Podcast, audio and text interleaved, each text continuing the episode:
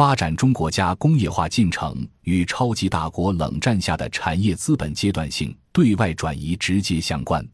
随之，一方面是主权外部性风险，接受产业转移的同时，也接受了内生的资本与劳动之间的对抗性矛盾导致的社会冲突增加。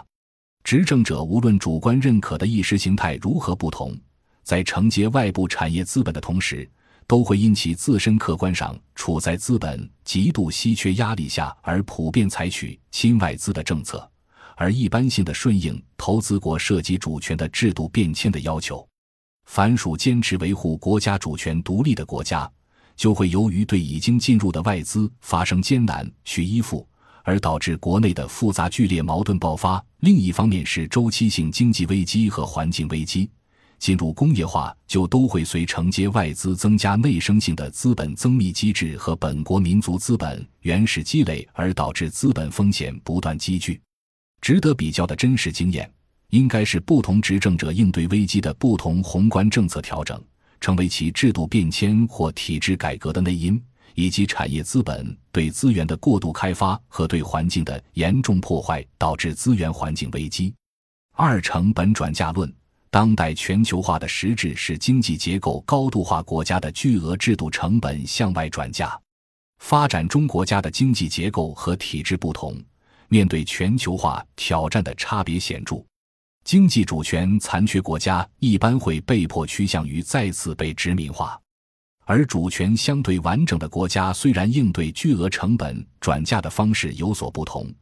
但大都趋向于加强本国政府对国内核心经济主权的国家控制。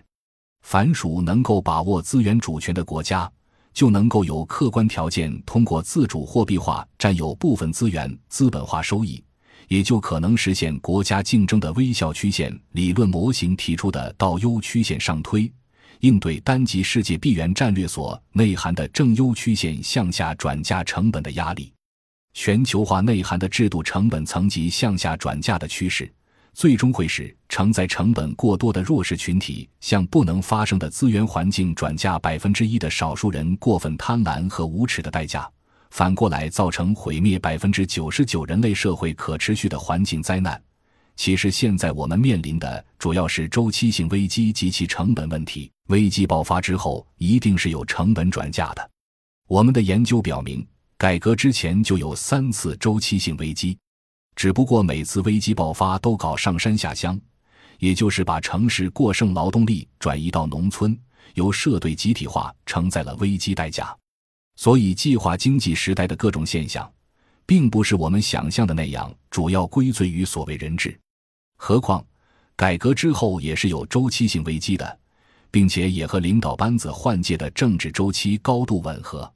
虽然。根据这些周期性波动形成的理论分析，到目前为止恐怕还不能被主流所接受。但据此，我们也进一步认为，生态文明的提出是在三大资本全面过剩的危机条件下，国家做出的战略调整。最后，这个图片表明，中国仍然是稳态金字塔结构。经济稳态的原因是。十七年来，大规模基础建设投资使得实质性资产的价值总量大幅度增加，因此我们的基座是稳增的实体资产，中部是对应实体经济投资而大幅度增加的金融资产，最上部是政府逆周期调节形成的债务资产。两部分加总的总量仍然小于实体资产。这个把实体资产作为分母来对应金融和债务资产的客观比重。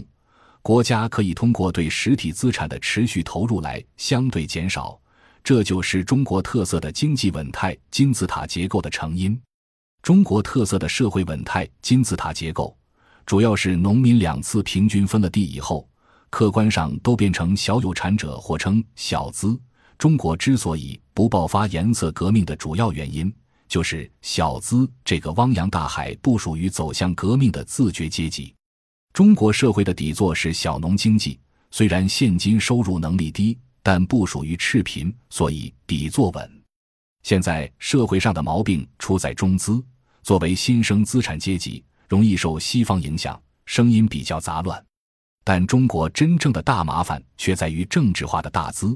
因为国家发展方向很大程度上把握在大资那里。如果大资懂得只有乡土社会稳定，它才稳定，那么大资掌控的国家政治化，只要方向转过来，就能够有效推动中国转向生态文明。但愿我们的未来不是梦工厂制造出来的。感谢您的收听，本集已经播讲完毕。喜欢请订阅专辑，关注主播主页，更多精彩内容等着你。